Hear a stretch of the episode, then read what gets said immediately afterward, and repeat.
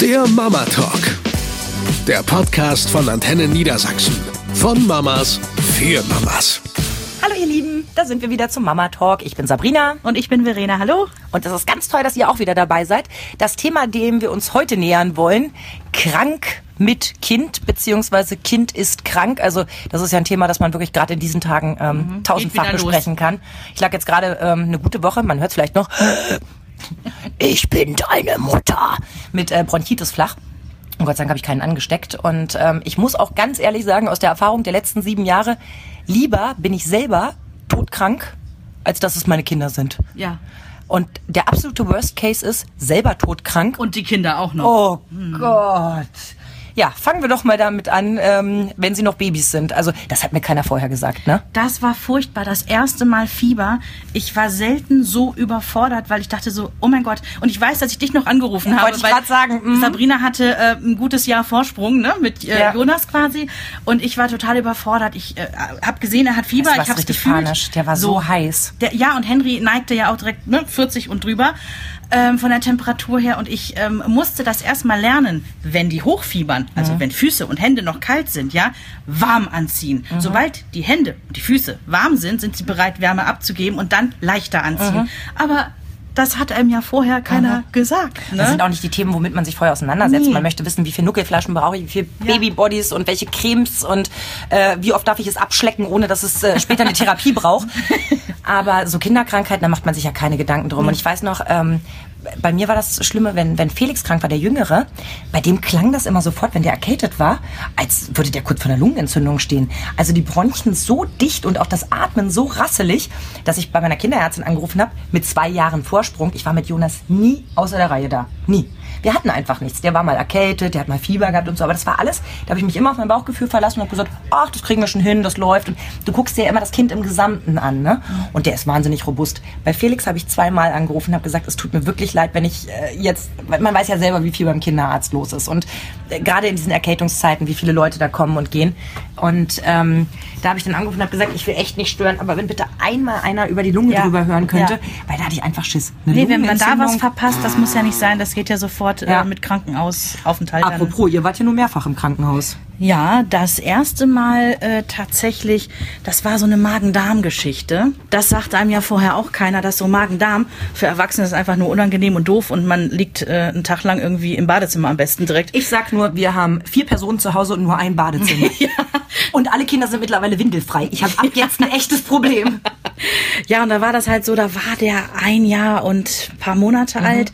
Und dann dehydrieren die ja wahnsinnig schnell. Also ich bin dann mit ihm auch zum Kinderarzt, weil ich halt unsicher war, war auch richtig. Und sie sagte, okay, jetzt müssen wir Flüssigkeit in ihn reinkriegen. Ähm, ne, dann dann ging es auch darum, äh, wir müssen jetzt gucken in den nächsten ähm, paar Stunden, wie viel bleibt jetzt drin und so. Ja, dann mussten wir aber tatsächlich ins Krankenhaus und äh, volles Programm mit an den Tropf und oh, ganz Das furchtbar. ist eh furchtbar, wie oft ihr schon im Kinderkrankenhaus wart, weil das liegt ja bei mir um die Ecke. Also ich, ich bin in fünf Minuten mit dem Auto da, während Verena ungefähr eine Dreiviertelstunde mit dem Auto fahren muss. halbe, ja, halbe. Zwischendurch hatte ich vorgeschlagen, weil ihr ja wirklich, also Stammgäste wart, ob wir nicht vielleicht die Häuser tauschen wollen. Also ihr nehmt meine Wohnung mit dem nur ein Badezimmer und ich nehme euer tolles Haus, weil ich musste ja mit, mit Felix in der ganzen Zeit zweimal ins Kinderkrankenhaus und beide Male, weil er in der Krippe so unglücklich gestürzt ist, dass man damit gerechnet hat, dass er sich irgendwas gebrochen hat. Beide Male, toi, toi, toi. Die Dummheit seiner Mutter und das Glück ist mit die Doofen. Ähm, ist nichts passiert, aber so oft wie ihr wegen, wegen irgendwelcher Sachen da wart, meine Das Güte. klingt jetzt so, als wären wir so die mega hysterischen Eltern. Also ich bin natürlich eine Wollte ich vorsichtige gerade sagen. Mama. Du bist schon, also du neigst dazu, aber bevor du wirklich hyperventilierst, holst du dir eigentlich immer noch mal jemanden ins Boot, Der das dich relativiert. Ja, genau. Also ich, ich wüsste da, du, du telefonierst mit Heike, mit Theresa, mit mir, so Leute, die sagen, yo, wir kennen dich, komm mal erst mal runter, Ja. Hase, erzähl Also mal. das, das, das gebe ich zu. Ich bin vermutlich, ich meine, ich habe ja auch nur ein Kind, ne? Also ich bin ja quasi. wenn das kaputt geht, hat man keins mehr, ich verstehe. Das ist ja mein Spruch immer, ne? Wenn die irgendwie frech werden zu mir, sage ich immer, deswegen habe ich ja zwei, wenn eins kaputt geht, dann habe ich noch eins. Natürlich Blödsinn. Also ich bin tatsächlich ein bisschen vorsichtiger im Vergleich zu dir zum Beispiel. Aber man muss auch sagen, Henry hat ja so ein paar Sachen gebracht. Ja. Die waren, also da sind sogar erfahrene Mütter haben gesagt, okay, zum Beispiel, er hatte mal wieder Fieber, da war der so zwei. Also da habe sogar ich geheult, als ich die Geschichte damals gehört habe. Und er hat Fieber und wir saßen im Wohnzimmer und da war noch ein Windelkind, ne? Und dann habe ich ihn irgendwann, ähm, habe ich ihm eine neue Windel gemacht, pack ihn aus und sehe, dass er komplett blau ist am ganzen Körper. Also wirklich so, die, die Adern hat man so gesehen, ne? diese Maserung, es war alles blau. Und ich habe gedacht, okay, er, aber er atmet, er guckt mich an, er ist voll da. Ich habe aber Panik bekommen. Und dann habe ich äh, sofort im Kinderkrankenhaus angerufen und habe gesagt, folgendes, der, der ist blau, der hat 39 irgendwas Fieber, aber er atmet. Und dann sagten sie, okay, kommen Sie vorbei. Also ist es jetzt keine Geschichte für ein RTW, weil er atmet ja und er ist ansprechbar und er ist da. Ja, dann hat sich rausgestellt, anscheinend wenn er hochfiebert, manche kriegen Schüttelfrost, mhm. und er hat quasi in sich drin alle Extremitäten abgekapselt, damit mhm. der Körper an sich, der Rumpf, sich schneller aufheizen kann. Mhm. So ist das ja. Der Körper bei Fieber will ja schnell Temperatur machen und durch diesen Vorgang war er halt überall blau am Körper. An sich eine tolle äh, Regelung, aber ich oh. weiß noch, wie wir beide damals telefoniert haben und beide geheult haben am Telefon, weil du diesen ultimativen Satz damals zu mir gesagt hast. Du hast gesagt, ich dachte, mein Kind stirbt mir unter den Fingern weg. Ja. Und ähm, ich glaube, wenn man das, also überhaupt dieses Gefühl, ob das jetzt nun wirklich so war oder nicht, weil genau wie du ja sagst, du relativierst ja schon und sagst, sie haben keine RTW geschickt, wir sollten selber kommen und ja, so, es ging genau. ihnen ja gut.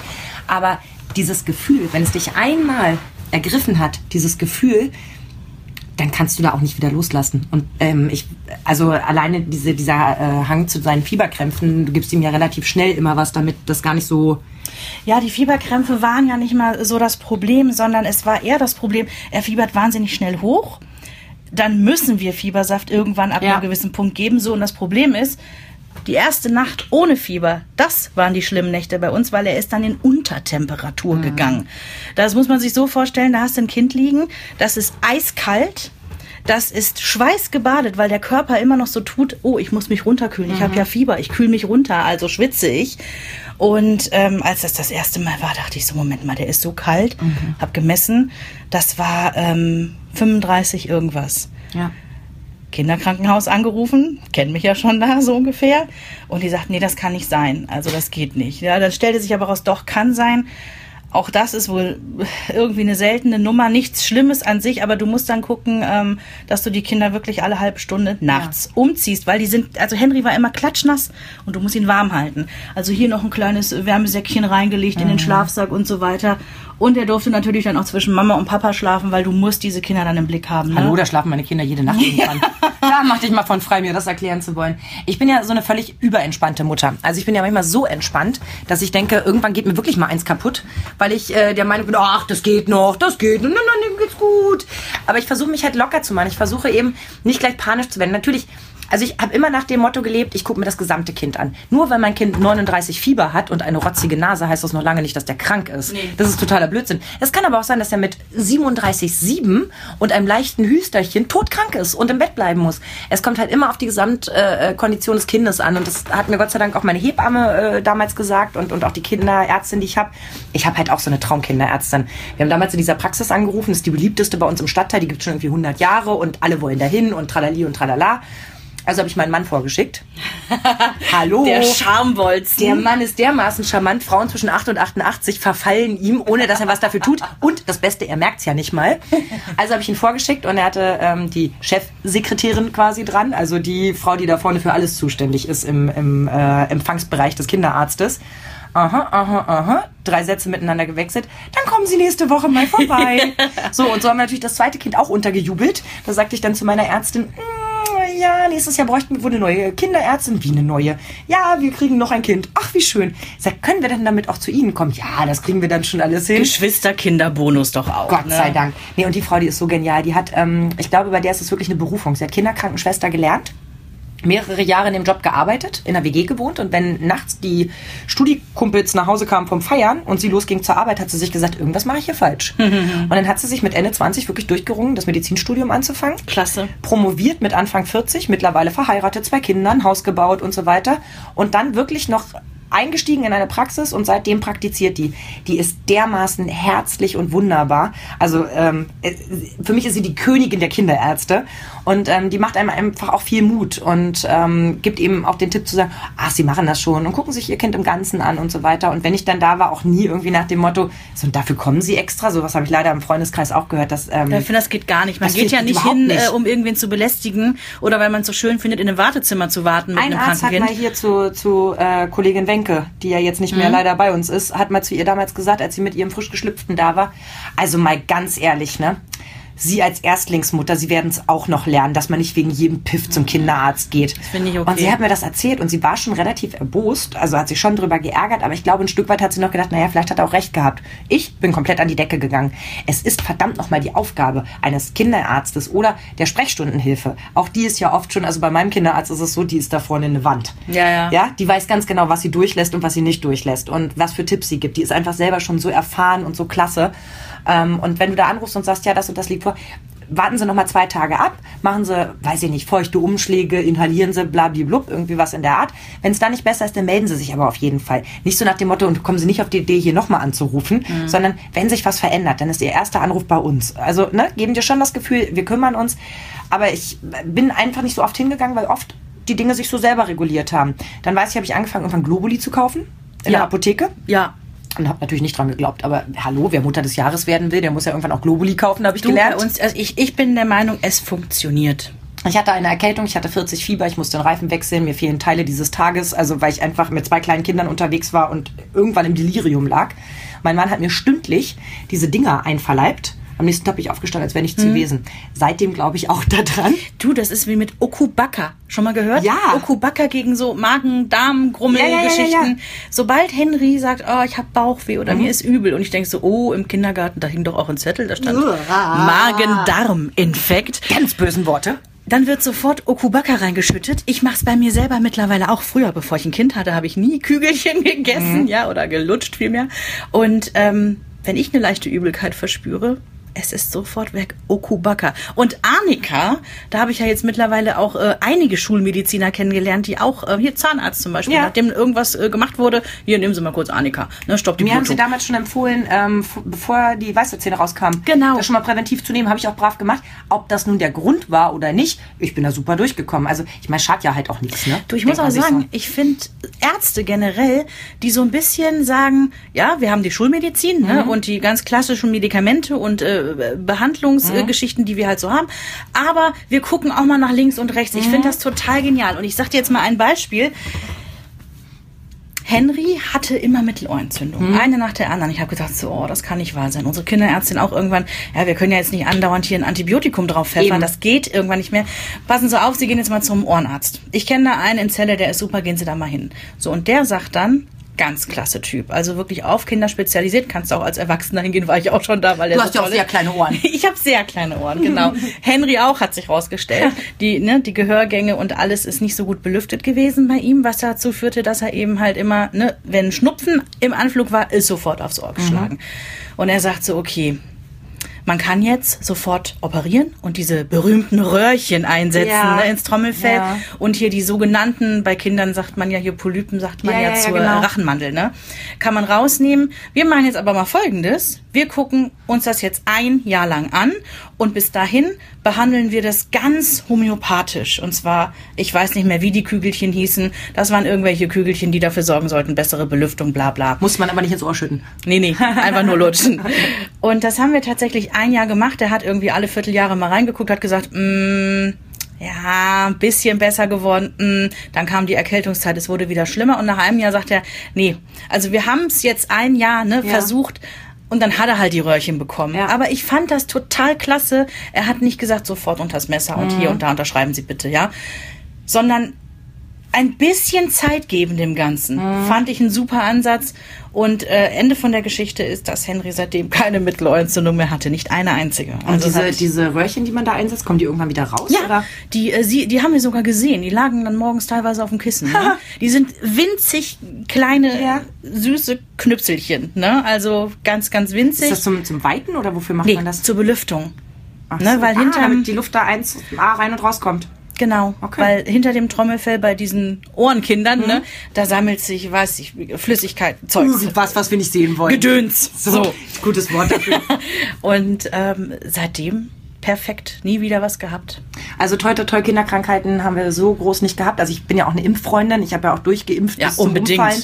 Ja, ich bin mittlerweile der Meinung, muss auch jeder, also jede Familie für sich selber entscheiden. Hm. Ich glaube, wenn man im engeren Umfeld so etwas wie ein Impfschaden erlebt hat, auch wenn es dir nur zugetragen wird und so weiter, wenn man Bedenken hat, sollte man das auch so machen. Ich hatte keine. Ich war der festen Überzeugung, dass das, was kommen könnte, schlimmer ist als das, was ausgelöst würde Hm. mit der Impfung. Aber das ist eine Frage der, der Einstellung. Da hast du recht. Also ich sehe es halt äh, komplett. Ich, ich weiß, es gibt anscheinend Impfschäden, aber wenn du dir die Statistiken anguckst, ist es nun mal so, es ist äh, schädlicher nicht zu impfen als zu impfen. Und meine Kinderärztin hat damals gesagt, äh, weil ich hatte sie auch gefragt, so als Neulingsmama, wie, wie, wie ist denn das mit dem Impfen? Äh, ne, was sagen Sie denn dazu? Und sie guckte mich an und sagte, nur geimpfte Kinder werden hier bei mir behandelt. Fand ich eine extrem geniale Aussage.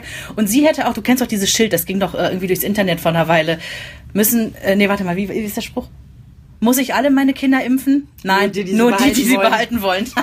Ja, aber es ist doch auch wirklich wahr. Ja. Also so gehe ich da halt auch ran. Aber dementsprechend hatten wir halt äh, wirklich noch nichts Schlimmes. Also Hm. die, die Kinder haben mal eine fette Erkältung gehabt. Das nenne ich schon das Schlimmste. Und eben Magen-Darm. Und ganz ehrlich, Magen-Darm mit Kindern. Ne? Also lass uns diesem Kapitel nur eine kurze Zeit äh, äh, schenken. Aber das ist somit das Schlimmste, ja, was man sich vorstellen kann. ansteckend. Ja. Oh, und also wirklich, es fängt ja damit an, dass meistens geht's ja abends oder nachts los bei den Kindern, ja. Ich weiß noch, mein Mann war beim Tischtennis, ich war schwanger mit dem zweiten. Ich leg den Großen in sein Bett rein, ja, in dieses Gitterbettchen. Denke, der guckt so komisch, putze mir die Nase. Und in dem Moment, also wirklich wie aus diesem Exorzistenfilm, ja.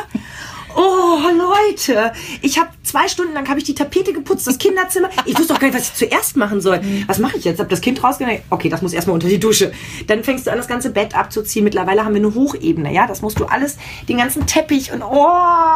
Dann fängst du an, die ganzen Sachen in die Waschmaschine zu schmeißen. Die läuft also nachts schon achtmal durch. Deine Nachbarn lieben dich schon. Also wir wohnen ja in der Mietwohnung, ja dann oh, geht das weiter, dass du den Eimer daneben stellst. Ich meine, wenn sie dann irgendwann, ich glaube mit zweieinhalb, sage ich mal grob, waren beide Kinder in der Lage, in einen Eimer zu göbeln, was die Sache echt voranbringt. Absolut. Wenn du im Schlafzimmer sagen kannst, okay, pass auf, wenn dir schlecht ist, ich habe ihn dann wirklich, äh, das eine Mal merkte ich neben mir, mm, mm, ich habe dieses Baby genommen und habe es übers Bett, wir haben ja so, ein- so ein ähm, Hoch, also Boxspringbett ihr. Boxspringbett, Dankeschön.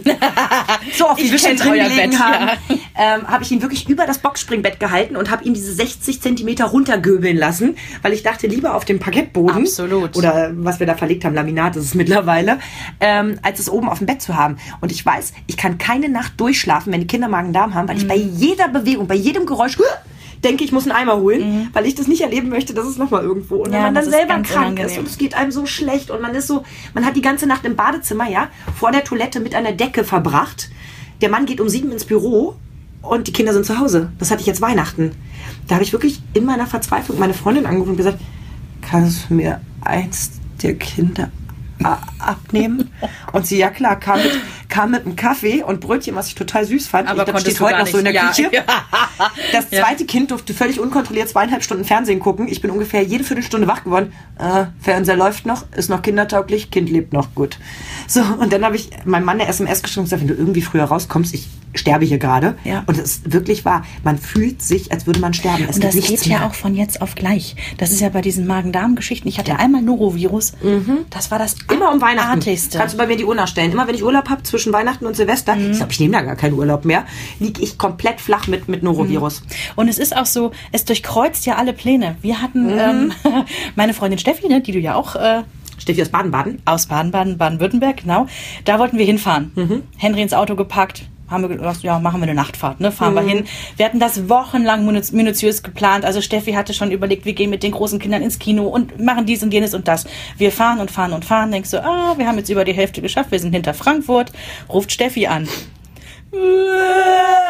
Beide Kinder sind am Göbeln. Ja, es ist der totale Albtraum gewesen. Ja. Sie fühlte sich auch schon schlecht und sagte, es geht überhaupt gar nicht. Mit dem Kleinen müssen wir auch irgendwie in die Klinik, weil da war es irgendwie ein bisschen, der war noch sehr klein und äh, dann sagt sie, ihr könnt nicht kommen, weil die haben auch ein kleines Haus, ne? Und sie sagte, ich, ich, ihr ist werdet alles euch anstecken. Es ist alles kontaminiert. Es geht überhaupt gar nicht. Wir kommen mit dem Waschen nicht hinterher. Wir haben keine Handtücher, kein Bettzeug Ja. mehr. Und dann haben wir gedacht, okay, dann drehen wir wieder um und sind dann wirklich beigedreht, ne, hinter Frankfurt und äh, natürlich unser Kind dann am Heulen, nee, ich will aber zu meinem Freund Jakob. Ja. Aber ich finde, das sind übrigens faire Freunde, ne? Blöde Freunde lassen dich erstmal auftauen und sagen, oh, es tut uns leid, es ist ein bisschen Chaos. ist gute grad ganz Freunde. schlecht.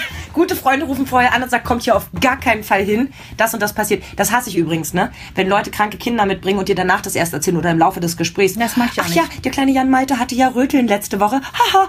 Äh, Entschuldigung, was macht ihr in meiner Wohnung? Ich bin so jemand und meine Freundinnen auch, die rufen an.